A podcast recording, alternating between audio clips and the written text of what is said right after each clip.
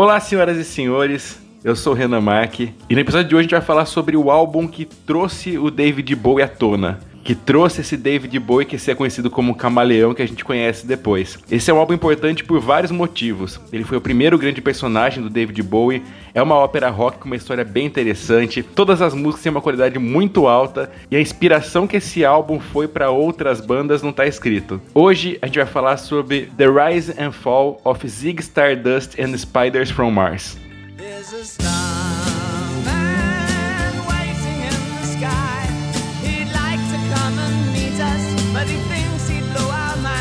Esse é o quinto álbum do David Bowie, lançado em 1972, com a banda Spiders from Mars, que é formada pelo Mickey Ronson na guitarra, o Trevor Boulder no baixo e o Mickey Woodmansey na bateria. Todas as músicas dele foram escritas pelo Bowie e a maioria foi escrita junto com o Hunky Dory, que é o álbum anterior de 71. Mas apesar disso, uma grande diferença entre os dois é que o Hunky Dory não foi um álbum de shows, foi um álbum com músicas para tocar em um show feitas para isso, ao contrário do Zig, que foi feito para isso.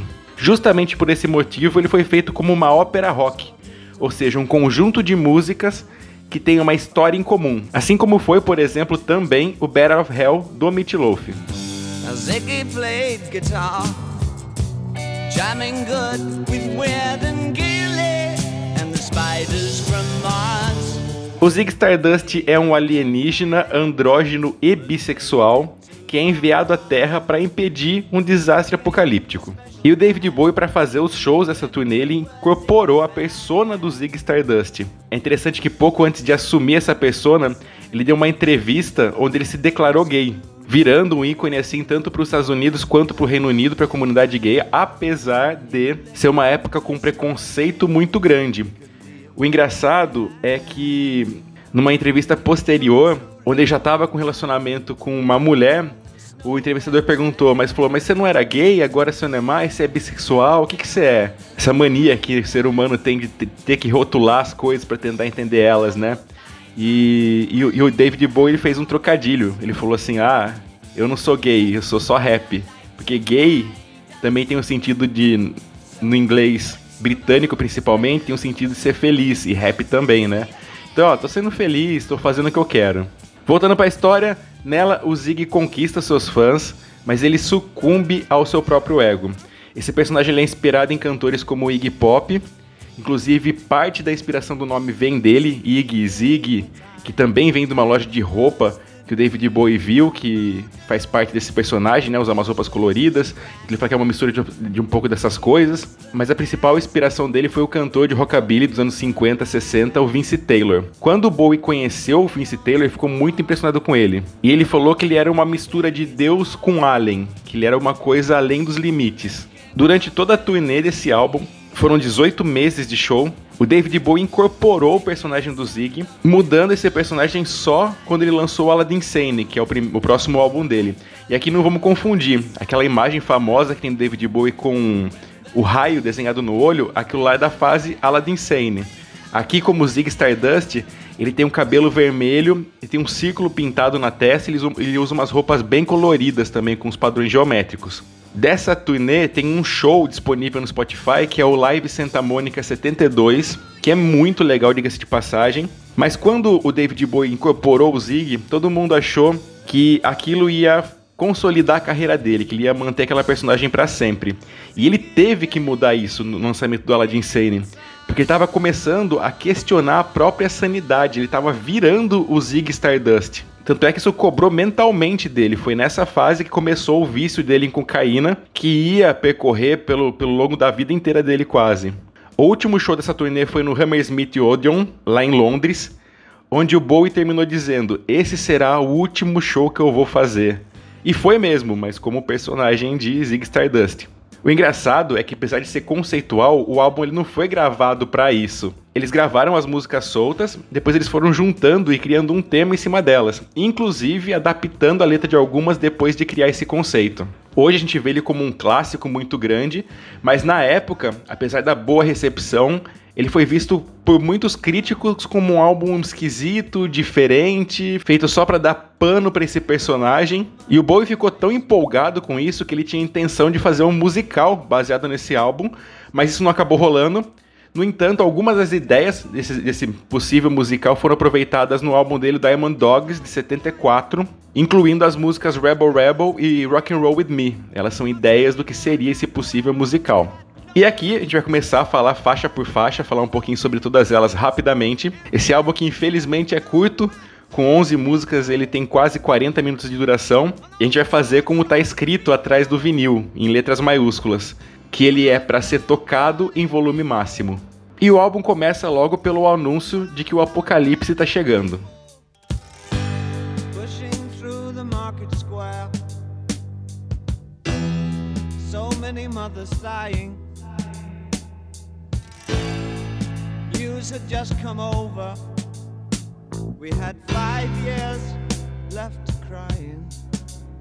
Five years é a primeira música do álbum, cinco anos. E nela, os, os dois primeiros versos são narrados do ponto de vista de uma criança que ficou sabendo através dos jornais que a Terra tem só mais cinco anos antes de acontecer um desastre apocalíptico. E aí o apocalipse já começa a acontecer, né? Porque todo mundo já desiste de tudo e vai fazer o que bem entender da vida. E ele vai narrando o cenário apocalíptico que ele já tá vendo. Nessa hora é todo mundo igual. Todas as pessoas, as gordas, magras, as altas, as baixas, aquelas que foram alguém, aquelas que não eram ninguém, são todas iguais. Tem, tem uma parte interessante que ele fala que ele tá vendo um soldado de braço quebrado olhando para as rodas de um Cadillac. Talvez se perguntando se pelo que ele lutou valeu a pena ou se ele devia ter aproveitado mais a vida. Tem uma outra passagem que fala que um policial se ajoelhou e beijou os pés de um padre, que é uma cena muito emblemática, né, do, do, da, do poder policial com o, com a Igreja Católica.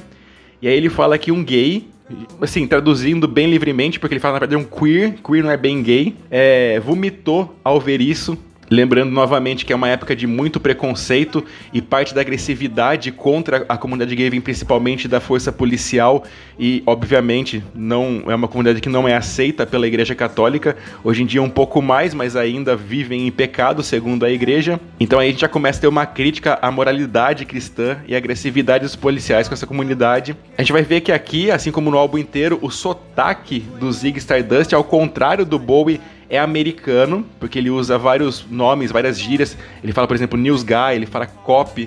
O britânico não fala cop, ele fala policeman. É o americano que fala cop. E a ideia desses cinco anos, o Bowie disse que veio em parte do pai dele, na vida real, que disse que ele nunca deveria voar mais e que ele iria morrer em cinco anos. Graças a Deus isso não aconteceu. Além disso, a inspiração também vem de, de outras obras que falam de desastres iminentes, como o poema do Roger McGough, que chama At Lunchtime, A Story of Love. E tem uma música de 63 do Bob Dylan também que chama A Hard Rain's Gonna Fall, que também serviu de inspiração por falar desses desastres. Em 73, numa entrevista, o Bowie falou: Foi anunciado que o mundo vai acabar por falta de recursos naturais. Aqui ele está falando do mundo real mesmo. O Zig está numa posição em que todas as crianças têm acesso a coisas que achavam que queriam. Os mais velhos perderam todo o contato com a realidade e as crianças são deixadas sozinhas para saquear qualquer coisa. Zig estava numa banda de rock and roll e as crianças não querem mais rock and roll, não tem eletricidade para tocar. O conselheiro de Zig diz a ele para coletar notícias e cantá-las porque não tem mais jornais, então Zig faz isso e há notícias terríveis. Como no próprio álbum, Bowie já dá uma viajada aqui, mas o importante é chegou a notícia e o mundo vai acabar em 5 anos.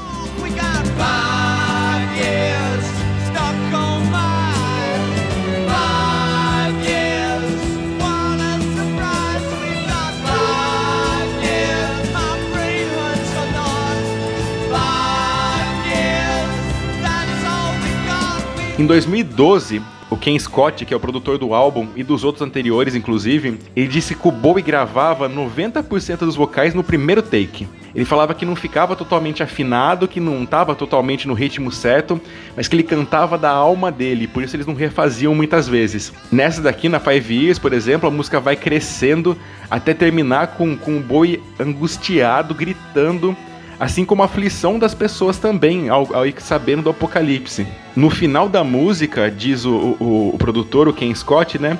O Bowie estava gritando com a garganta doendo, com, com lágrimas escorrendo no rosto, como se o fim do mundo fosse para ele, tanto que ele incorporou aquele personagem. Na versão normal não dá para perceber tanto isso, mas ouvindo o vocal isolado dá para ver essa emoção no final. Dá uma olhada.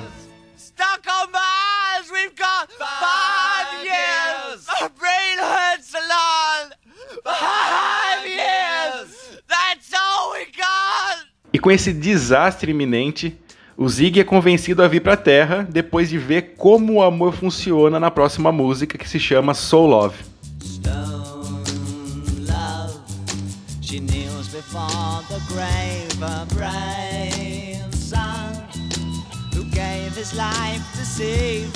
Aqui a gente tem vários personagens falando seu ponto de vista sobre o amor antes do desastre, como por exemplo uma mulher ajoelhada num túmulo chorando a morte de um filho que era soldado, um, um garoto jovem, uma garota conversando, descobrindo a novidade daquele amor intenso, e o Zig vendo todos esses tipos de amor decide vir para a Terra para salvar ela com a sua presença. Ele decide vir e é mandado ao mesmo tempo. Já falar sobre quem manda ele daqui a pouquinho. Essa, inclusive, foi uma das músicas que foi reescrita para se encaixar na narrativa. É legal que tem um saxofone durante a música, inclusive tem um solo de saxofone dela, que é tocado pelo Bowie. Ele era um saxofonista bem interessante e ele tem um solo nessa música.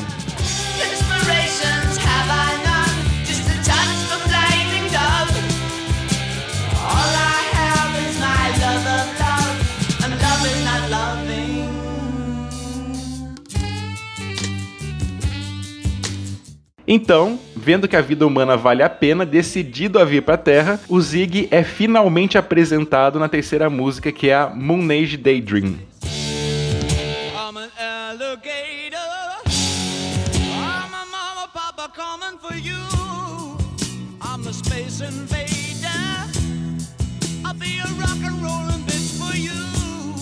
Como eu falei, aqui é onde o Zig realmente é apresentado, ele é descrito e a descrição dele passa por vários pedaços, né?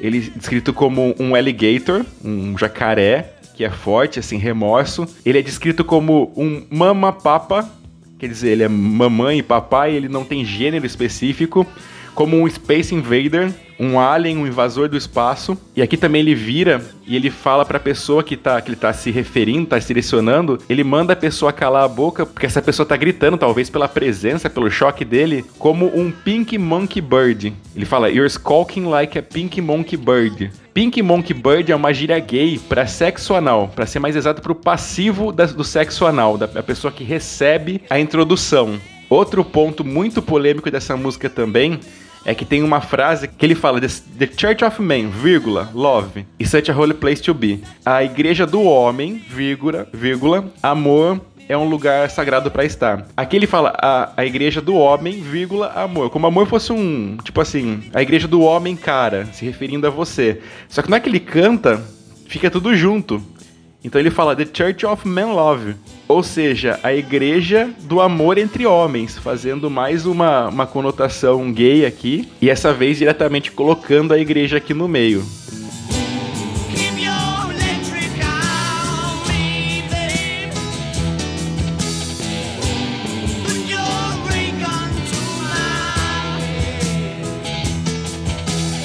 Devidamente apresentado, agora o Zig se torna uma esperança na música mais famosa no álbum, a Starman.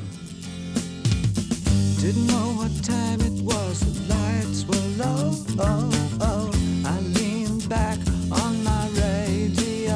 Oh, oh.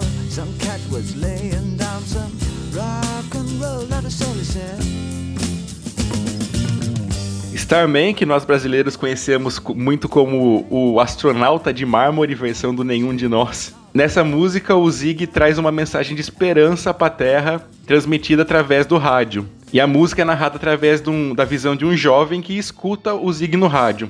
É legal que o refrão dessa música é inspirado em Over the Rainbow, que é tema do, do, do Mágico de Oz, cantado pela Judy Garland. E dá pra ver isso quando ele fala Starman, ele divide o Star e o Man com um pulo de uma oitava, assim como é o Somewhere Over the Rainbow. Some é dividido do Where com uma oitava. Dá uma olhada, ó. o Somewhere é assim na música do Mágico de Oz. E o Starman dá esse mesmo pulo nesse refrão. E essa inspiração foi confirmada porque num show no Rainbow Theater, o Bowie trocou a letra da música. No refrão que ele fala There's a Starman Waiting in the Sky, ele canta There's a Starman Over the Rainbow, fazendo referência ao Rainbow Theater, que é onde ele tá, mas também a música que inspirou esse pulo de, de oitava aí. Segundo o próprio David Bowie numa entrevista, essa música o Zig é aconselhado em um sonho pelos infinitos a escrever a vinda de um Starman, de um homem das estrelas. Então ele escreve Starman, que é a primeira notícia de esperança que as pessoas ouviram. Aqui a gente tá vendo que ele cita que ele é aconselhado em sonho pelos infinitos. Os infinitos são entidades superiores que são os chefes, vai, do Zig, que mandam ele pra Terra. Segundo David Bowie, esses infinitos eles são saltadores de buracos negros que viajam aí pelo, pelo universo e que sem querer tropeçaram na Terra, viram essa coisa acontecendo, viram o amor que é mostrado na música Soul Love e resolveram ajudar através da presença do Zig Stardust. O legal é que, apesar dessa ser a música mais famosa do álbum, foi single do álbum, inclusive é assim, no repertório do David Bowie é a única música desse álbum que é extremamente famosa, mesmo pra quem não conhece tanto a obra dele. Mas quando a- a- eles entregaram a primeira versão do álbum, um executivo da gravadora reclamou que esse álbum não tinha um single. Então o Bowie escreveu Starman em cima da hora. Ele escreveu e gravaram a música no dia 2 de fevereiro e eles fecharam a gravação do álbum no dia 4 de fevereiro. Essa faixa era para ter entrado um cover do Chuck Berry Round and Round, mas depois, a pedido desse executivo, eles gravaram Starman e ela entrou.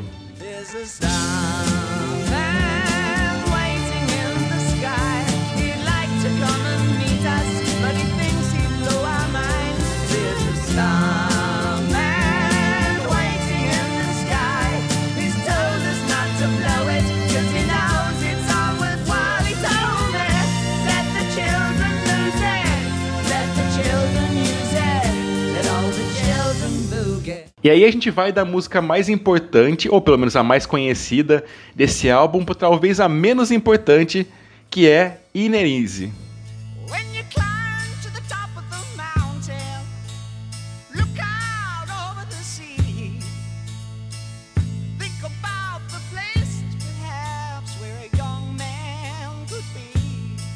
Essa foi a primeira música a ser gravada.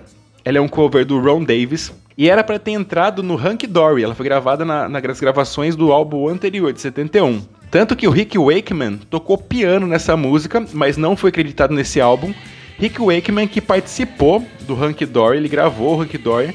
Depois o David Bowie convidou ele pra entrar na banda, na, na Spiders from Mars, ele era pra ser o quarto integrante, mas ele não aceitou porque ele saiu pra fazer parte do Yes. Essa música foi encaixada nesse álbum, mas não tem muito a ver com o tema. De qualquer maneira, ela fala sobre a dificuldade de, citando a própria letra da música, de ir pro céu quando você tá caindo. Nela a gente pode interpretar que o Zig tá tentando, mas ele vê que não tá dando muito certo. Ele começa a entender que não vai ser tão fácil assim e que ele pode começar a cair também.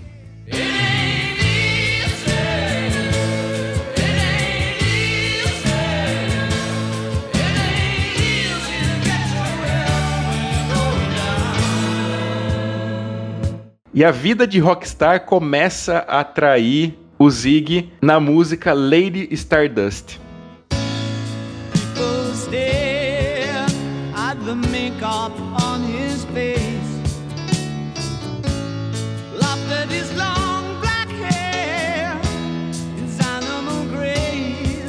Essa música é uma referência direta ao Mark Bolan, que foi um dos criadores do glam rock, era o vocalista do T-Rex, um grande amigo do David Bowie. Tanto que a primeira versão dessa música chamava He Was Alright, a Song for Mac.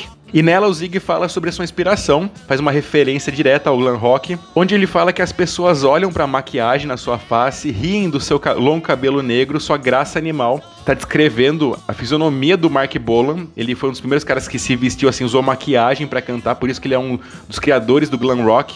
E no refrão ele fica falando que tá tudo certo com ele. Ele, ele se refere a si mesmo, David Bowie, ele se refere ao Zig Stardust, ele se refere ao Mark Bolan. Ele fala que tá tudo certo.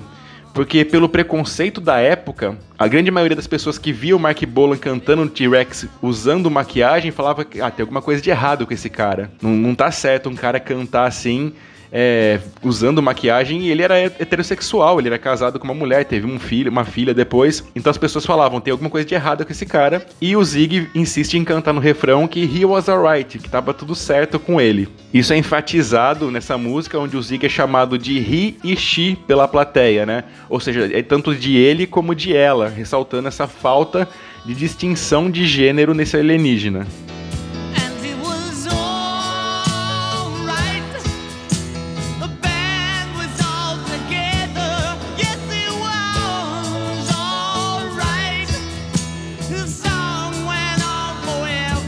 Tudo tá caminhando bem, mas a fama chega mesmo na sétima música do álbum, que é a Star.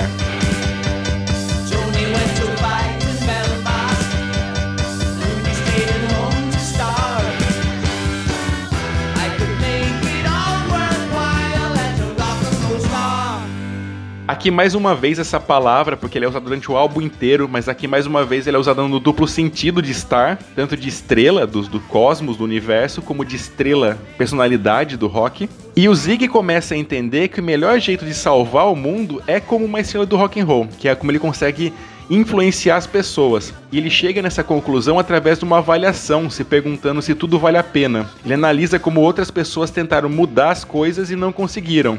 Por exemplo, ele começa falando na música que Tony foi lutar em Belfast, um soldado que foi lutar lá na Irlanda. Rudy ficou em casa para morrer de fome.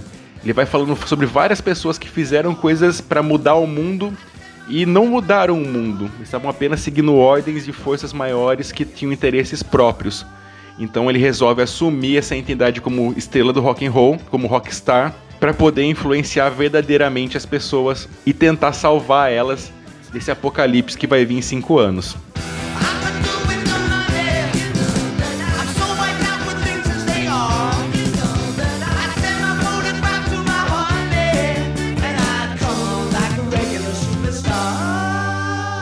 Na próxima música, Hang On To Yourself, ele já virou uma estrela do rock e tá aproveitando essa vida.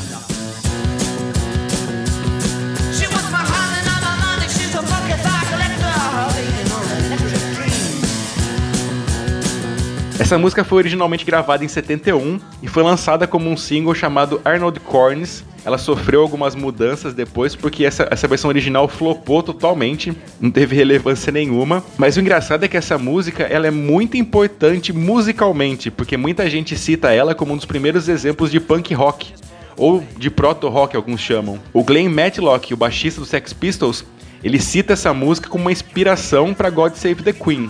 Então, para esse movimento, ela foi muito importante, foi uma das pioneiras. E aqui na Hang To Yourself, o Zig fala sobre a fama e as relações que ela traz. Ele fala sobre uma fã que quer sair com ele, quer muito dormir com o Zig, mas pelo que ele representa e não pelo que ele é. Só que ele entra nessa onda, ele aproveita, ele, ele tá tudo bem com só fazer sexo, sem ter relacionamentos sérios. Se as pessoas querem isso dele, ele pode oferecer isso pra elas e quer aproveitar.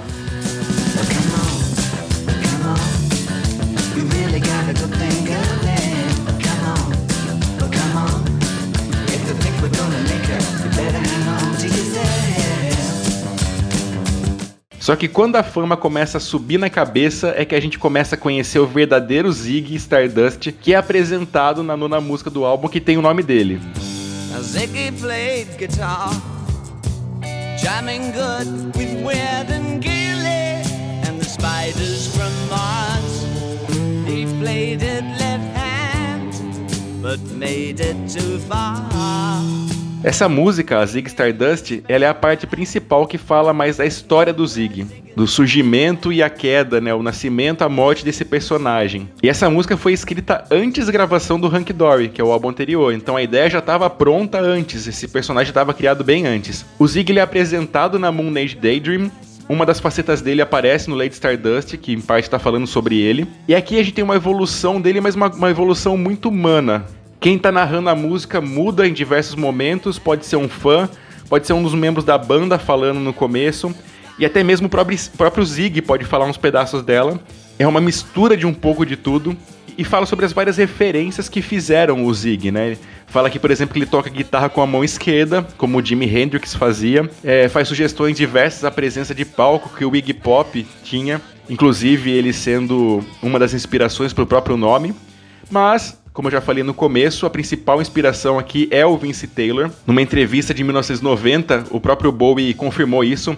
Ele falou que o Vince Taylor foi a inspiração para o Zig, que ele sempre ficou na mente dele como exemplo do que podia acontecer no rock and roll, e ele não tinha certeza se considerou ele um ídolo ou algo para não se tornar.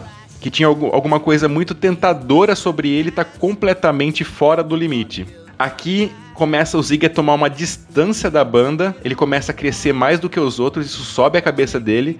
É, o ego sobe demais, inclusive na própria música fala que ele tá making love with his ego, ou seja, tá fazendo amor com o próprio ego, e é o que começa a acabar com a banda. É legal porque aqui tem um. É, é mostrado uma relação messiânica do Zig Stardust, como se fosse um Jesus, o cara que veio para salvar a Terra e acabar morto, com um, um pós-morte bem misterioso.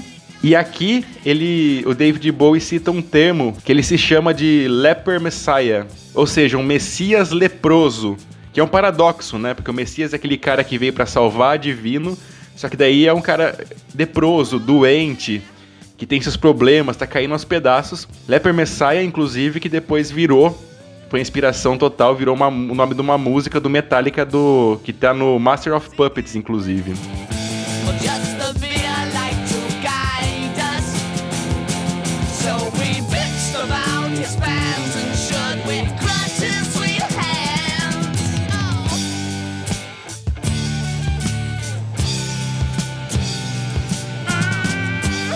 Aí fica a questão: a vida imita a arte ou a arte imita a vida? Com a vida de rockstar, bateu o problema das drogas na Suffragette City.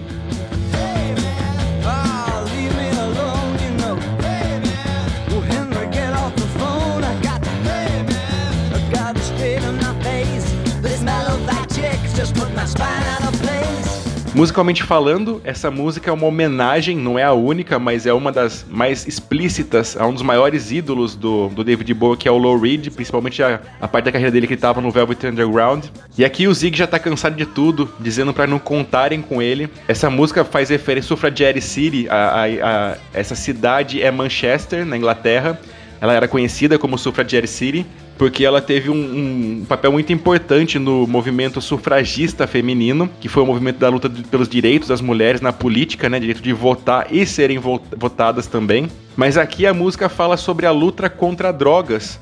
No caso, a heroína. Ele usa várias vezes o nome Henry, aqui que é uma gíria para heroína, um trocadilho com para heroína, que em inglês é heroin, Henry, heroin, que aqui o Zig está tentando superar com a ajuda de uma mulher independente quando ele fala da sufra, é, ele se refere a essa mulher, mas também pela luta dos seus direitos, pela luta pelo que você quer, pelo direito de votar, no caso, ele de escolher, de não mais ser dependente da droga para se depender de outras coisas. Ele fala, por exemplo, na letra que só tem lugar aqui para um e lá vem ela, falando sobre a mulher, né? Ou seja, tá tentando trocar a heroína pelo amor dessa garota, pelo sexo sem compromisso que ela tem, que ele tem com ela, pelo prazer que ele tem com ela. Mas aqui, além de ele se afastar das drogas, ele tá querendo se afastar de tudo, inclusive da própria banda, que vai dar para a música final. Mas antes disso, só uma curiosidade, enquanto gravava o álbum, o Bowie quis dar essa música pro Mott The Hoople, que é uma banda que estava se separando, mas eles não quiseram essa música. Então o Bowie escreveu para eles All the Young Dudes, que acabou sendo a música mais famosa da banda.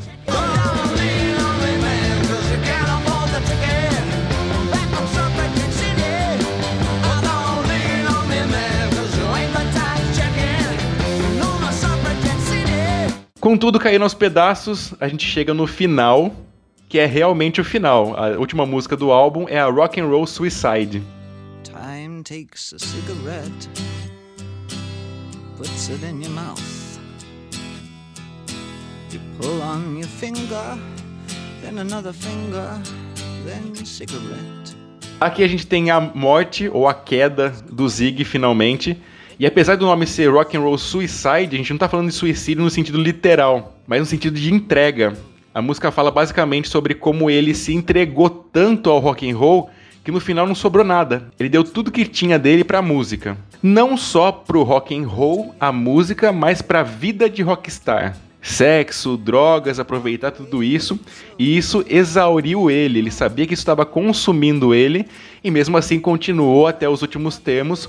Por isso, a questão do suicídio. E assim como no Five Years, que começa o álbum aqui, fechando ele, a música vai crescendo, assim como os problemas vão crescendo, mas aqui acaba não com a, a Rise, não com a ascensão, mas com a Fall, com a queda definitiva do Zig. No final, inclusive, ele pede ajuda para a plateia. Ele fala: "Give me your hands, cause you're wonderful". Ele pede para eles estenderem as mãos porque eles são maravilhosos, ou seja, ele se entrega, ele reconhece o problema da humanidade. Ele veio para salvar a Terra e acabou tendo o mesmo fim pelos mesmos motivos, ou seja, corrupção humana pelo prazer momentâneo. E a mensagem que fica repetindo um pouco sobre a questão que ele falou sobre o Vince Taylor, né? Que ele fala que ele, falou que ele não tinha certeza se ele considerava o Vince Taylor um ídolo ou algo para não se tornar. Aqui qual mensagem que fica? É aproveite a vida, porque você pode estar tá agindo pela, pelas ações dos outros e fazendo coisas que não têm utilidade, então aproveita a sua vida. Ou é o outro sentido, que não importa quais são as suas intenções, o sistema te corrompe sempre e o final é inevitável. O legal é que no último show que eu comentei no começo, que ele, ele terminou falando que seria o último show dele, ele acaba com essa música, logo, lógico, encenando a morte do, do Zig Stardust no palco. E quando ele fez isso, tirando o Mickey Ronson, que é o guitarrista da banda, né, do, do Spiders for Mars, ninguém sabia que ele ia fazer isso, nem a própria banda. Então quando ele falou que esse ia ser o último show dele, todo mundo ficou meio chocado, assim. Mas depois entenderam que era o último show como Zig Stardust e não o último show do David Bowie.